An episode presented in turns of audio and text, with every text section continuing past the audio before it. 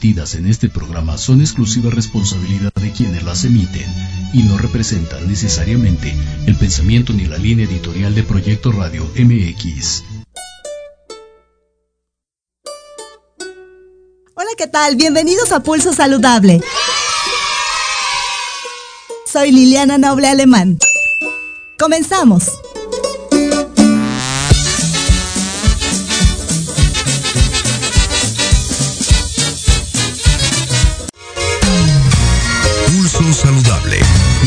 Estilo y forma de vida.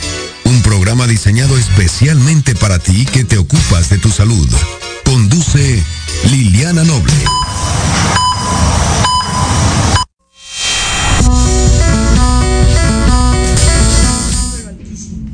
al año por enfermedades cardiovasculares y de las cuales la mayoría, el 80%, fueron por infarto al miocardio. Entonces, con este desarrollo, no solamente vamos a poder salvar muchas vidas, sino también vamos a poder, como tú dices, atender a mucha más población con los mejores implementos posibles para salvar su vida. Enfermedades cardiovasculares, aún durante la pandemia y muy cerquita después de la pandemia, siguen siendo la primera causa de mortalidad en nuestro país. Es un reflejo más, un síntoma más de todo el sistema agroalimentario causante de muchos tipos de enfermedades crónico-degenerativas que afectan a todo nuestro organismo, al sistema circulatorio y cardiovascular, al sistema nervioso, al sistema que mantiene el equilibrio del desarrollo durante la adultez, por ejemplo el cáncer. Cuando se rompe este equilibrio entre la proliferación celular, la apoptosis o muerte celular eh, programada, fisiológicamente integrada al resto del organismo, surgen neoplasias que se llaman y alteraciones de los tejidos, que es el cáncer, también otra enfermedad que puede cada vez más volverse crónico-degenerativa, pero también puede ser mortal, igual que las enfermedades cardiovasculares, en particular los infartos al miocardio. Entonces, bueno, para mí, eh, teniendo como prioridad la salud, entre otros 10 temas fundamentales que articulan nuestra agenda de Estado de, eh, de articulación de capacidades humanísticas, científicas y tecnológicas a favor de la población de nuestro pueblo, de la salud, en este caso el agua, la vivienda, en fin, pero hoy vamos a hablar de la salud vislumbramos con toda claridad que teníamos que atender esta necesidad. Me di cuenta, me enteré porque yo no tenía este dato previo, que eh, los stents son carísimos, son muy muy caros y que muchas veces las instituciones eh, de salud pública no tienen o no tenían, ahora sí porque el presidente lo ha mandatado, pero antes no tenían los recursos suficientes y ahora los tienen, pero les cuesta mucho dinero para comprar suficientes stents para toda la población que lo requiere. Entonces otra vez es una cuestión de exclusión. Tienes dinero, te salvas, no tienes dinero. Las instituciones con toda responsabilidad y visión humanística a veces hasta tenían que usar stents reconfigurados o usados o reutilizados para poder salvar vidas, ¿no? Entonces yo dije, ¿cómo es posible que no tengamos un stent mexicano? Igual que con la vacuna, que nos empeñamos y ya está, como dijo el presidente, este, muy cerquita de empezarse a, este, bueno, de, terminar los últimos pasos para poderse, este, ya es una realidad, para poderse este, escalar y tener vacunas en, la población mexicana para protegernos del COVID. Este, exploré si había grupos de investigación mexicanos que estuvieran justamente desarrollando stents y además no cualquier stent, porque lo que nos gusta y lo que nos es este, prioritario dentro del CONACYT es que nos volvamos soberanos tecnológicamente en términos de tecnologías y para eso tenemos que hacer avances sobre las tecnologías que ya están inclusive disponibles en el resto del mundo, no nada más copiar o comprar licencias para transferencias tecnológicas. Entonces, el reto fue, vamos a desarrollar los mejores stents posibles y además que estén adecuados a las necesidades de los pacientes, las pacientes de nuestra población que requieren de este tipo de implementos para salvar sus vidas. Y eh, escogimos el trabajo o seleccionamos como mejor y más avanzado eh, el proyecto de desarrollo tecnológico de stents mexicanos y otros implementos eh, para atender afecciones cardíacas de un grupo del Instituto Nacional de Cardiología. Y el Instituto Nacional de Cardiología es uno de los mejores institutos en cardiología a nivel mundial, desde luego de México.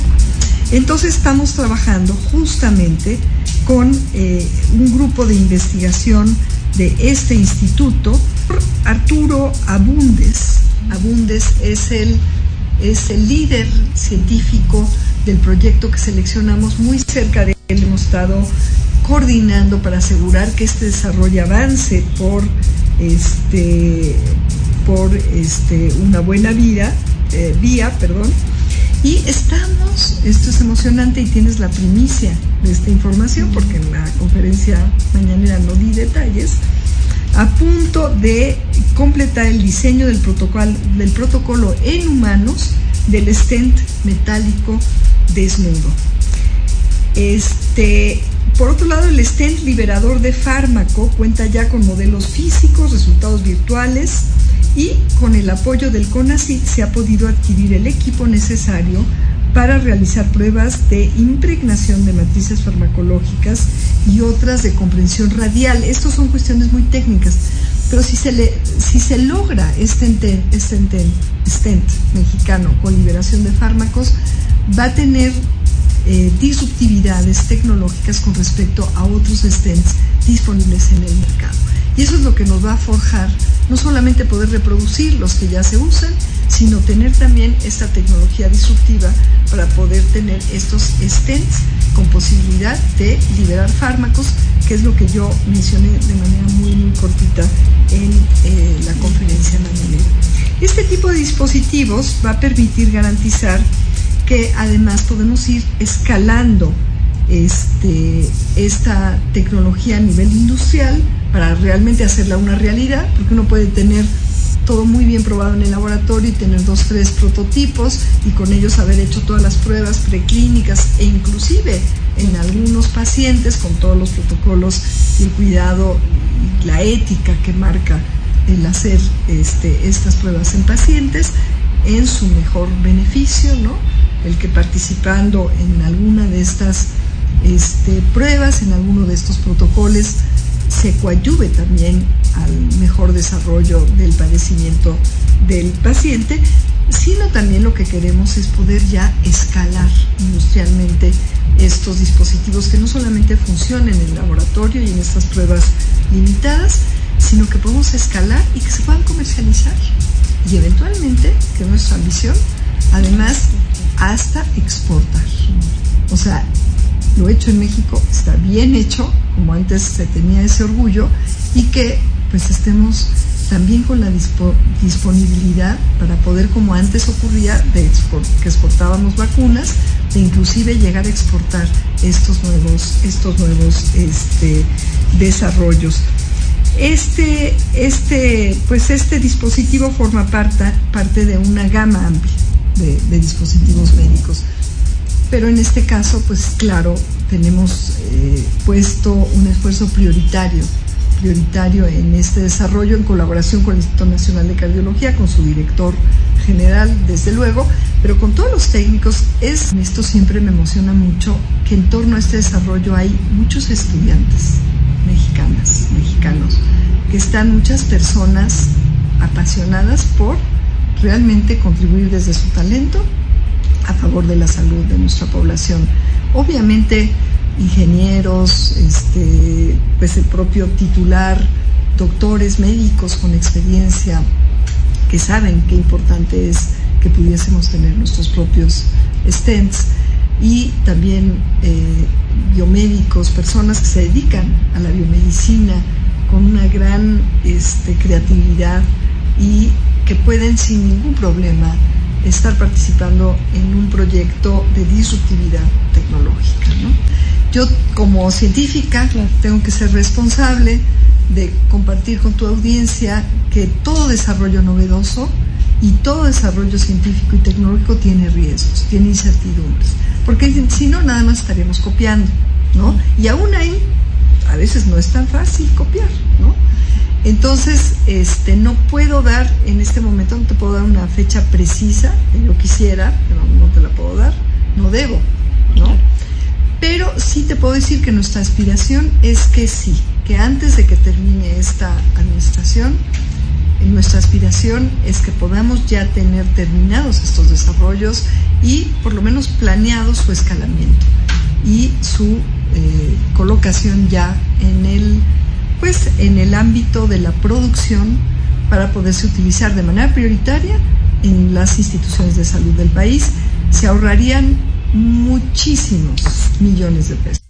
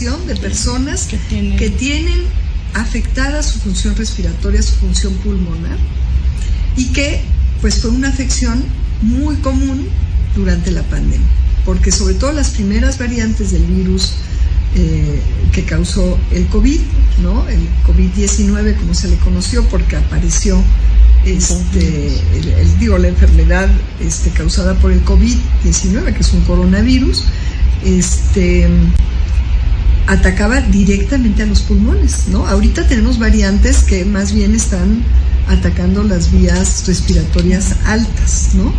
Pero eh, durante la pandemia tuvimos una cantidad de personas con limitaciones de su función pulmonar tremenda que necesariamente tenían que ser asistidas con estos respiratorios que son invasivos porque la sonda penetra hasta los pulmones, bueno, ahí muy cerca de, donde pues se lleva a cabo la función de este llenado de, aire con oxígeno obviamente y este se da este proceso de respiración. Y este proceso fue eh, comprometido en muchas personas por esta afección viral y fue necesaria eh, la disponibilidad de estos ventiladores mecánicos invasivos, por eso se llaman así, ¿no? O respiradores mecánicos invasivos. México no tenía desarrollos propios y el mercado no tenía eh, suficiente producción, disponibilidad de estos equipos para países como México que los necesitaban. Se compraron, se hizo un esfuerzo, como siempre hace el presidente, así tremendo por tener tanto las vacunas que tampoco por la pérdida de soberanía se, tenían y tampoco este tipo de equipos que son muy complejos de, fabricar, de, este, de diseñar y de fabricar. Entonces, pues eh, el, presidente, como siempre, nos pone retos este, pues, grandes, pero totalmente encaminados con los principios de poner nuestras instituciones del gobierno de México al servicio del pueblo de México y hacer el máximo esfuerzo además por recuperar nuestra soberanía. Entonces, atendimos ese reto de en medio de la pandemia diseñar, producir a nivel de prototipos, probar en animales y luego en humanos y poner a disposición de las instituciones de salud pública ventiladores además aprobados con los más estrictos criterios de regulación de la COFEPRIS para poderlos hacer disponibles, disponibles en los hospitales públicos.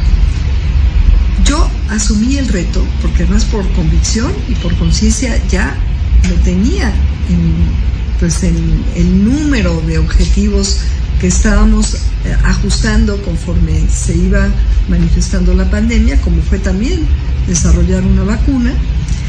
Mis colegas, muchos de mis colegas expertos a quienes les consulté, me dijeron que yo estaba mal de la cabeza por haber pensado siquiera que podíamos lograr esto. Si no tuviéramos pandemia, me decían ocho años. Entonces, ¿cómo piensas que en menos de un año vas a poder desarrollar todos estos pasos para poder hacer disponible a nuestra población estos equipos diseñados, probados y fabricados en nuestro país en números suficientes como para que valga la pena. Lo logramos.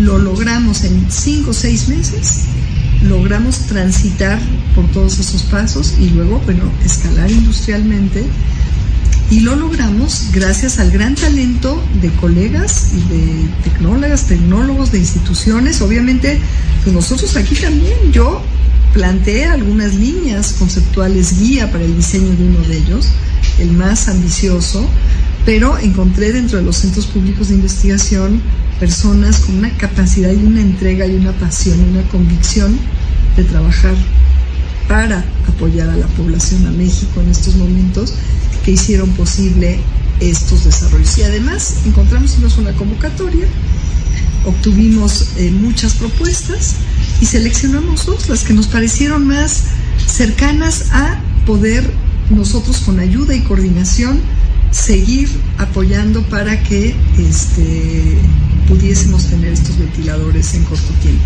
Una en interacción con una pequeñita empresa mexicana que se llama Didetec, que por cierto nunca había tenido apoyo de CONACIT, ¿no? Muy chiquita, de ingenieros de origen otomí, por cierto, por eso su ventilador se llama GATSI.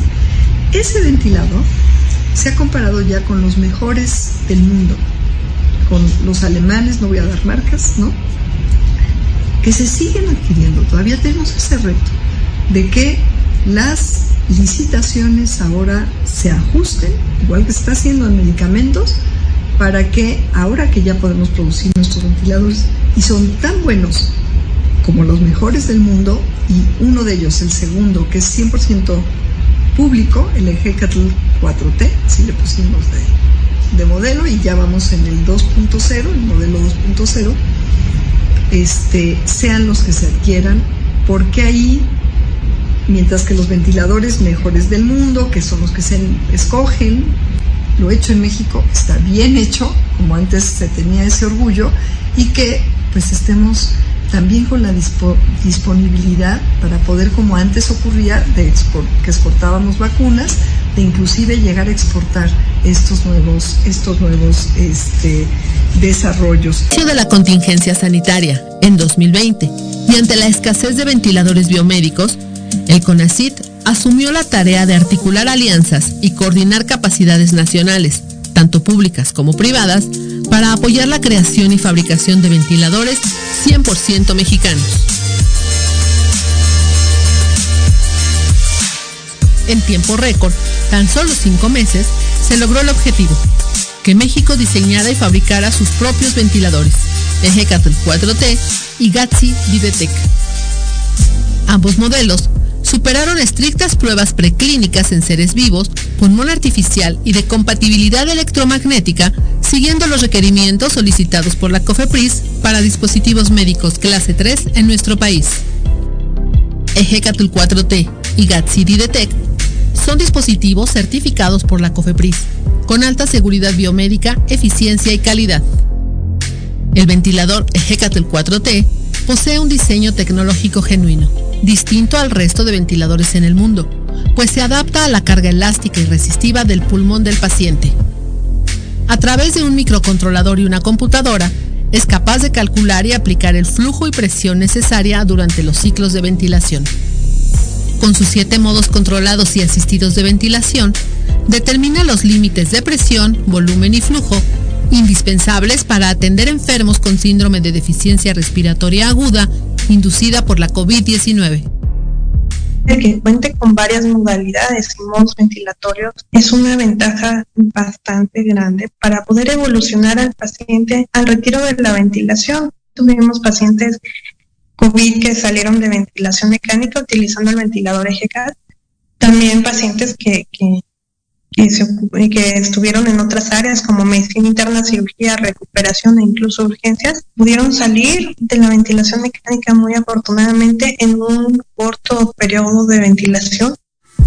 Ejecatl 4T, que significa Dios del viento en náhuatl, fue diseñado y desarrollado por el Centro de Ingeniería y Desarrollo Industrial, CIDESI, con el apoyo de otros centros públicos de investigación del CONACIT, además de la Universidad de Guadalajara y de empresas solidarias como Didetec y la aeronáutica Safran.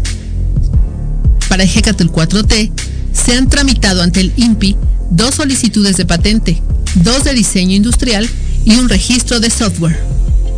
Por su parte, el ventilador GATSI Didetec es un ventilador de terapia intensiva para uso en pacientes tanto adultos como pediátricos. Su funcionamiento está basado en un sistema neumático controlado por microprocesador. El registro del diseño industrial del modelo GATSI Didetec fue solicitado al INPI el 23 de abril del 2020. El ventilador GATSI es un dispositivo confiable y que tiene un gran potencial, es de gran utilidad, de gran confianza y definitivamente de gran apoyo para la salud en México. Es un eh, ventilador muy amigable, su programación y su ejecución son muy fáciles de realizar. Definitivamente creo que el ventilador cumple con la expectativa para lo que fue creado, ya que de esta manera pues el ventilador eh, logró darle soporte vital a un gran número de pacientes. Para fines del 2021 ya se habían fabricado 1.130 ventiladores. Con Gatsi Didetec y Ejecatl 4T se han atendido a más de 15.000 pacientes con más de un millón de horas de uso un equipo complejo que cumple con todos los estándares para funcionar. Realmente ha salvado bastantes vidas. 818 ventiladores han sido distribuidos en 85 hospitales públicos del INSABI, IMSS, ISTE y de la Secretaría de Marina, beneficiando a 24 estados. A través de la coordinación de la Embajada de Cuba en México y de la Secretaría de la Defensa, en agosto de 2021 fueron donados 200 ventiladores Ejecatl 4T y GATSI Didetec a Cuba. La recomendación que les hago a todos los colegas que en algún momento eh, llegan a estar frente a un paciente que requiere la ventilación mecánica es de que si están y tienen la posibilidad de ocupar un ventilador GATSI, que es un ventilador mexicano, se den esa oportunidad de, utilizarlo, que le den ese voto de confianza a la ingeniería mexicana y de darse cuenta por sí mismos de que es un ventilador confiable que les va a dar el mismo resultado y la misma eh, satisfacción de uso como lo es cualquier otro ventilador extranjero que podamos utilizar. Tenemos muy buenos ingenieros, ingenieros biomédicos, creo que tenemos eh, gente con, con mucho talento, con mucho conocimiento debemos de, de creer un poquito más en, en nuestro talento mexicano y apoyarlo. La creación de dos modelos de ventiladores 100% mexicanos ha sentado un precedente significativo para el futuro soberano e independiente de nuestro país en ciencia, tecnología e innovación. El nacimiento de una industria para salvar vidas. Gobierno de México.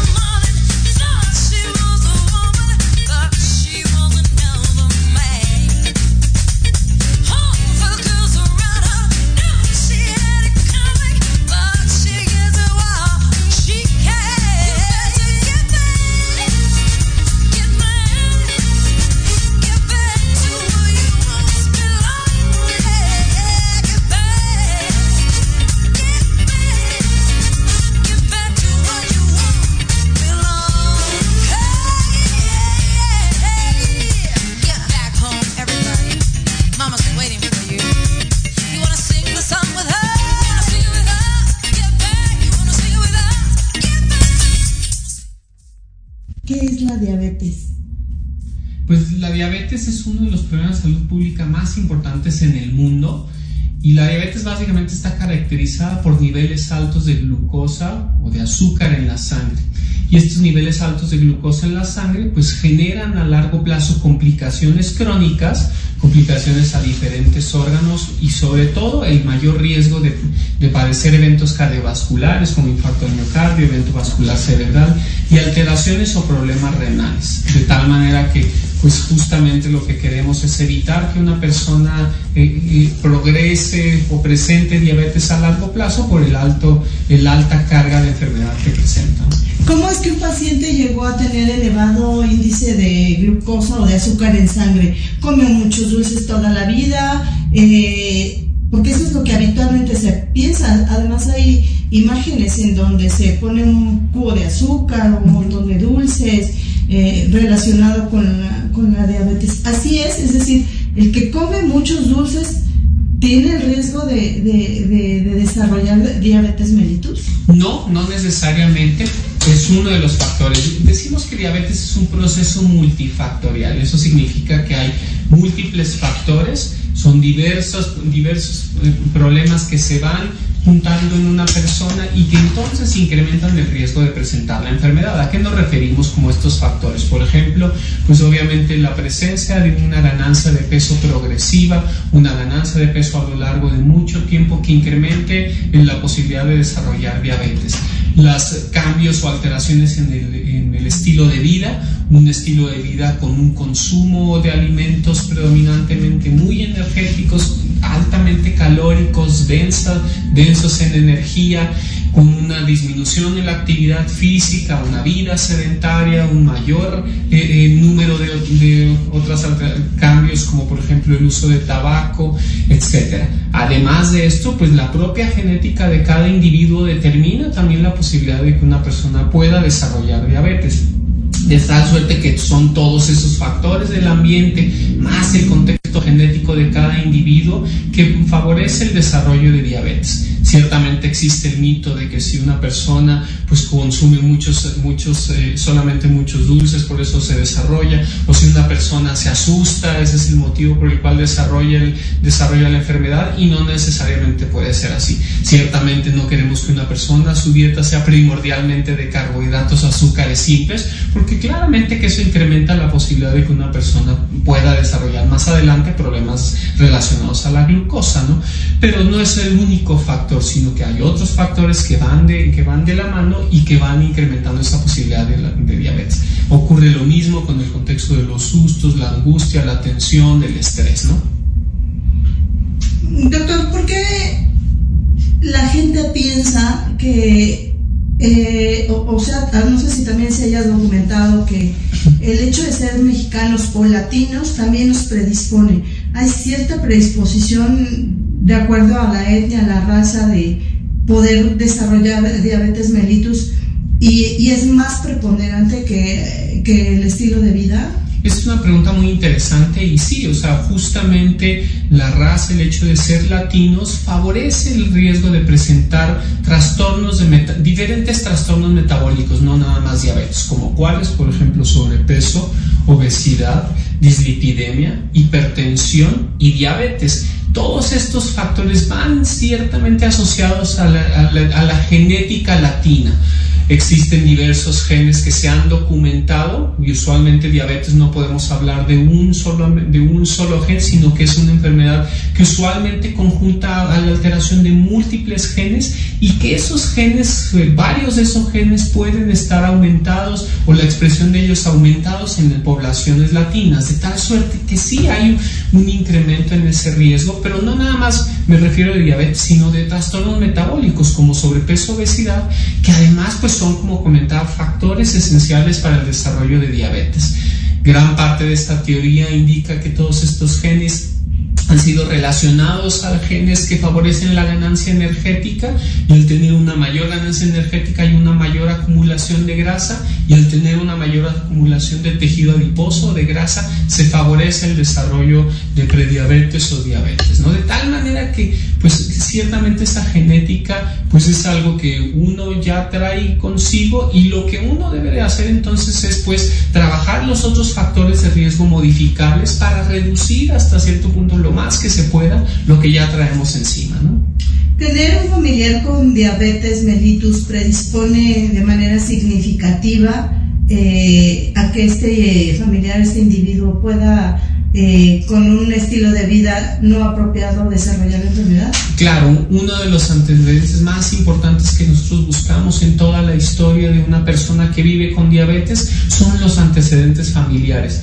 Familiares de primer grado, mamá, papá, hermanos, hermanas, hijos, hijas, que hayan padecido o que, padezcan o que vivan con diabetes son factores de riesgo que incrementan la posibilidad de desarrollar alteraciones de glucosa, De tal suerte que sí, es uno de los factores más importantes. Tomemos en consideración entonces que si bien no es necesariamente que vayamos a transmitir la enfermedad al 100% a nuestros descendientes, sí hay un incremento en ese riesgo.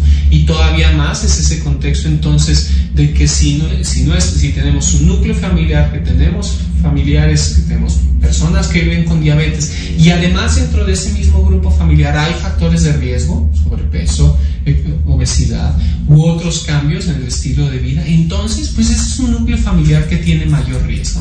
Con, con, eh, la ingesta calórica, el páncreas libera la insulina para poder desarrollar y separar los nutrimentos de lo que sirve, de lo que no sirve, de lo que ingerimos. Si estamos haciendo durante todo el día esta práctica repetida, ¿qué le pasa a estos islotes? ¿Qué le pasa al páncreas? La insulina ya no es de buena calidad, se acaba el resto de la vida y por eso se, se ven estos eh, elevaciones en, en, sangre y cómo funcionó el organismo. Ocurre que a lo largo del tiempo, Liliana, eh, conforme van apareciendo estos factores de riesgo, como menciono principalmente el exceso de tejido adiposo, esto va haciendo que en un inicio el cuerpo de las personas puede compensar ese exceso y va compensando precisamente con su páncreas produciendo mayor cantidad de insulina. Esta compensación, al tener una mayor cantidad de insulina, hace que los niveles de glucosa se mantengan en un rango estable hasta cierto punto y de tal suerte que una persona puede tener niveles normales de glucosa, sin embargo ya tiene una producción alta de insulina. Si estos, si estos factores de riesgo, el exceso de peso primordialmente no es controlado, es decir, se mantienen altos, entonces el cuerpo persiste con esta producción excesiva de insulina, con la resistencia periférica a la misma, lo que llamamos resistencia a la insulina, y esto eventualmente hace entonces que las células del páncreas, las células beta, empiecen a dejar de producir progresivamente insulina.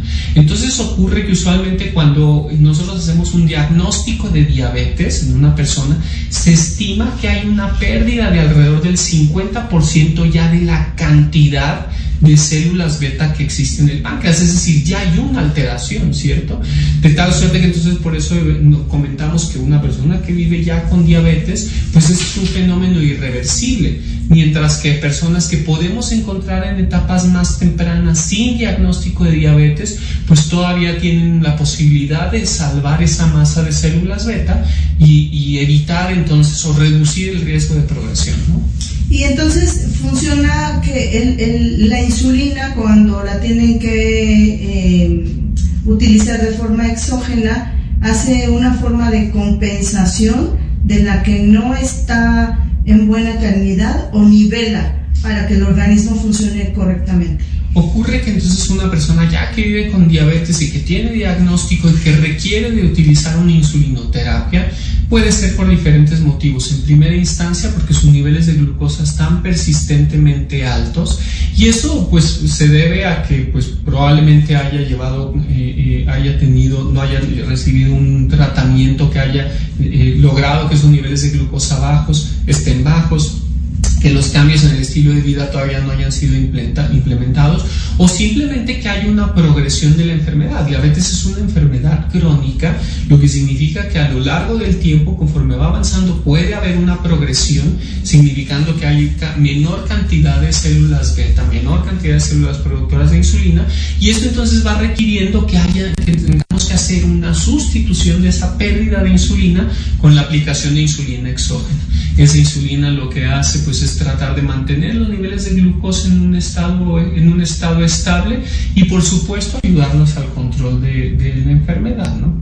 Ciertamente hay grupos de personas donde ya claramente no hay una producción o hay una producción nula de, de insulina, que son usualmente las personas que requieren de un tratamiento con insulina ya más complejo. ¿Y qué pasa los que reciben pastillas de primera instancia? Ellos ¿En qué etapa del proceso anormal se encuentran? Depende, eh, por lo usual, eh, los pacientes que viven con diabetes que reciben terapia por vía oral, usualmente son pacientes que se pueden encontrar desde etapas muy tempranas del diagnóstico, ¿no? en una diabetes muy temprana, diabetes temprana, o incluso pacientes que ya llevan un tiempo prolongado de diabetes, pero que han podido mantener su, un control glucémico adecuado a través de otros cambios, ¿no? cambios en el estilo de vida, una, eh, una buena obtención en plan de alimentación, actividad física, etcétera, de tal manera que hay una cantidad y un espectro muy amplio de personas que se controlan solamente con medicamentos orales y que están en, ese, en ese buen control glucémico sin que tengan necesidad de un tratamiento inyectable. ¿Y, es, el único tratamiento, ya se ha tomado o inyectado, de que se echa mano para mantener eh, eh, una, una calidad de vida ideal? ¿Hay progresión de la enfermedad? ¿Modifican el curso de la enfermedad? ¿Cómo funciona? Como si hablamos de tratamiento en general, yo diría que hay dos grandes modalidades. ¿no? Uno que es el tratamiento no farmacológico, ¿no? todas las medidas que tenemos que llevar a cabo para entonces ayudar al control glucémico y otro el tratamiento farmacológico que es explícitamente eso sí ya con medicamentos, de los cuales puede haber medicamentos orales, medicamentos inyectables, etcétera, ¿no? diferentes opciones. Pero el tratamiento no farmacológico es clave, es la base del tratamiento de cualquier persona que vive con diabetes, estableciendo entonces básicamente tres objetivos. Uno, que un paciente coma bien, sano, equilibrado y que además pueda llevar ese plan de alimentación a largo plazo. Dos, que, una, que haya o que tenga una actividad física regular, no nada más una actividad en el día a día, sino preferentemente alguna rutina de ejercicio si las condiciones permiten por cada paciente en específico. Y tres, pues que entonces con, a través de esos, de esos cambios pueda bajar de peso la mayor parte de nuestros pacientes que viven con diabetes tienen algún exceso de peso y eso es, una, eso es en la actualidad una de las metas terapéuticas más importantes en el control de toda persona que vive con diabetes, tomando en consideración que una persona que pierde peso es una persona que puede controlarse bastante, bastante bien. De tal suerte que pues no nada más consideremos a los medicamentos, sino consideremos a todas esas otras estrategias que debemos llevar a cabo para, que, eh, eh, para ayudar a, mantener un control. ¿Cómo tenemos que entender dentro de este proceso el tema de la prediabetes? Como estos ejemplos que nos daba de la resistencia a la insulina, ya es un ejemplo claro, o cómo es que ustedes hacen el diagnóstico de alguien que está eh, viviendo con prediabetes y todavía no tiene la diabetes. Claro, buenísima pregunta. Y en primera instancia es, es, importante recalcar que prediabetes es un proceso asintomático, es decir, la mayoría o las personas no por sintomatología no van a encontrar la posibilidad de tener prediabetes. Prediabetes es básicamente el estado intermedio de alteraciones de glucosa. ¿A qué me refiero? Que son niveles intermedios de azúcar que no están ni dentro de los niveles normales una persona que no tiene alteraciones en, los carbohidratos ni en los niveles en el rango de diabetes. Es decir, en ese, están en ese azul y, media, y, buena, y, medianoche, no están ahí, no se puede establecer todavía, pero son esos pacientes entonces que tienen niveles de glucosa en el ayuno ligeramente elevados por arriba de 100, entre 100 y 125, ¿no? niveles de glucosa, de hemoglobina glucosilada entre 5.7 y 6.4, que como comento son niveles intermedios. Y esto es muy importante porque entonces para poder hacer un diagnóstico de prediabetes es necesario, es, es necesario una evaluación con un profesional de salud, porque es el profesional de salud quien solicita los estudios de laboratorio por lo usual y además hace la interpretación de los mismos. De tal suerte que esos niveles intermedios usualmente van correlacionados al mismo, a la misma historia natural en términos de una mayor exceso de peso, una, ese exceso de peso generando la posibilidad de resistencia a la insulina. Y ese fenómeno, pues en esa resistencia una mayor producción de insulina que mantiene un poquito los niveles en ese, en ese balance hasta que llega entonces a la progresión a diabetes. ¿no? Prediabetes, por lo tanto, es un área de oportunidad, es una ventana. ¿Por qué? Porque es, es una ventana en la que podemos encontrar un paciente y evitar entonces que el paciente progrese, progrese a diabetes. Con base en la experiencia que, que usted tiene, doctor, en el día a día, ¿Cómo llegan los pacientes a su consulta? ¿Informados? ¿No llegan informados? ¿Llegan con obesidad, con hipertensión y no tienen idea de que tienen diabetes o ya se imaginan que puede ser este su condición? Y pregunta muy importante porque increíblemente, Liliana, a pesar de que tenemos una alta prevalencia de trastornos metabólicos, de trastornos de glucosa en nuestro país, en la última encuesta nacional de salud se estima que alrededor de 2 de cada 10 personas viven con prediabetes, no digamos la cantidad ya de pacientes que viven con diabetes, sino que es una cantidad muy alta y gran parte de los pacientes no conocen que existen o que llevan con prediabetes y lo que es aún peor, hay una buena porción de pacientes que ya tienen alteraciones de glucosa en rango de prediabetes y que llevan de tiempo atrás y que no se les ha comentado que esa elevación de glucosa es anormal. De tal suerte que es importante que todo profesional de la salud conozca los valores en los que se debe hacer un diagnóstico de prediabetes, cómo hacer ese diagnóstico, para que de esa manera se empiecen a hacer las, los cambios que se requieren.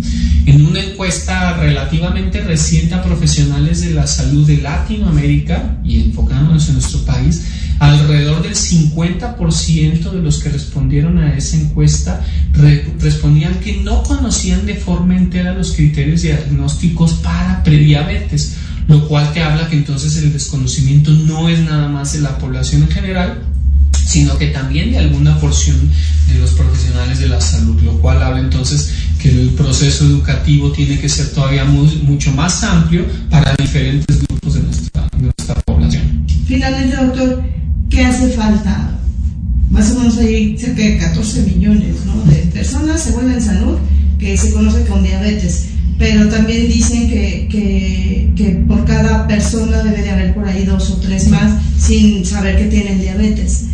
¿Qué falta hacer en la sociedad? ¿Cuál es la conciencia que tenemos que adquirir para evitar una enfermedad que por lo que entiendo es prevenible con acciones sencillas, que no son costosas porque vivimos en un país megadiverso?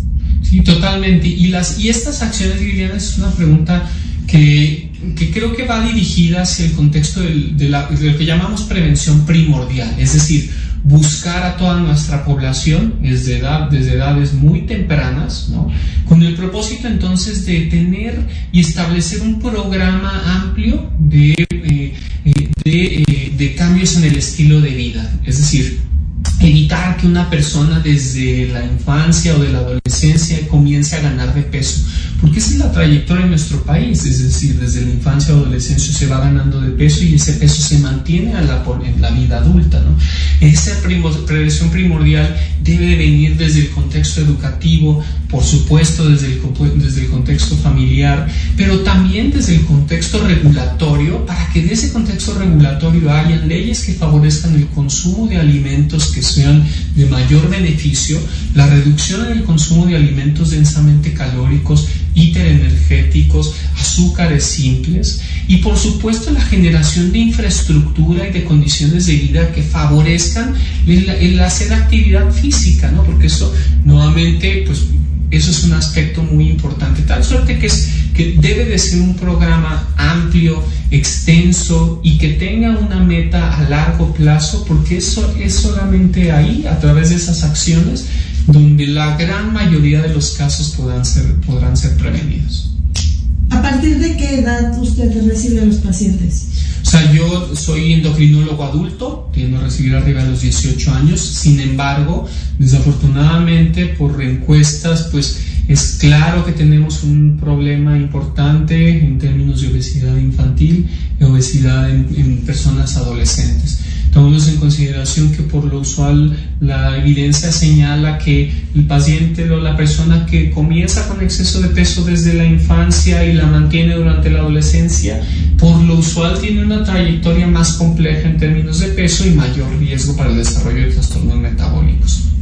Entonces, pues en ese contexto es importante que se busque si hay personas que, tienen, eh, eh, que están en edades más tempranas, pues desde lo más temprano que se pueda buscar la atención, porque toda persona que tenga sobrepeso u obesidad debe de ser evaluado independientemente de su edad. Doctor, regalando un dato adicional. Hay estudios que dicen que aquellos niños que fueron amamantados tienen cierta protección para que su organismo no desarrolle obesidad. ¿Qué tan cierto es? Es muy interesante. Digamos que cada vez más tenemos como más información de lo que ocurre en el ambiente inútero y posterior al, al nacimiento. De tal suerte que, una, estos más son fenómenos de asociación en donde pues una persona que tiene una lactancia materna por un periodo prolongado, usualmente tiene una alimentación por los menos, si nos atenemos a la OMS, por lo menos de un par de años que protege de estar consumiendo alimentos altamente energéticos, ¿no? Porque pues, la leche materna es un alimento muy nutritivo, pero que no tiene el contenido, la densidad energética que pudieran tener otros alimentos, ¿no? De tal suerte que me da la impresión que gran parte del beneficio que se ha observado en estudios de asociación ha sido a partir de eso, pero creo que todavía vamos más allá, es decir, desde el ambiente inútero, donde incluso los cambios que ocurren a lo largo del embarazo pueden repercutir en el riesgo de desarrollar eh, trastornos metabólicos incluso en la edad adulta. O sea, la epigenética juega un o sea, desde, desde, la, desde el embarazo, ¿no? El, el hecho de tener una, un con una persona que tenga un exceso de peso previo al embarazo y el, durante el embarazo o el desarrollo de diabetes gestacional o, la presencia de diabetes en el embarazo, pues todo eso puede repercutir en el efecto de, eh, del riesgo a largo plazo de una persona. Estamos hablando de, de, de, buscar áreas de oportunidad como profesionales de la salud. Mencionábamos la relevancia de la prevención primordial, pero si queremos buscar, eh, buscar estos casos de forma temprana, conozcamos los criterios diagnósticos para prediabetes, conozcamos entonces cuáles son las maneras de, de hacer, de, impactar de manera positiva a los pacientes que les hacemos un diagnóstico de, diabetes, de prediabetes desde el contexto de los cambios en el estilo de vida e incluso las terapias farmacológicas que sean eh, eh, ad hoc para, este, para esta etapa.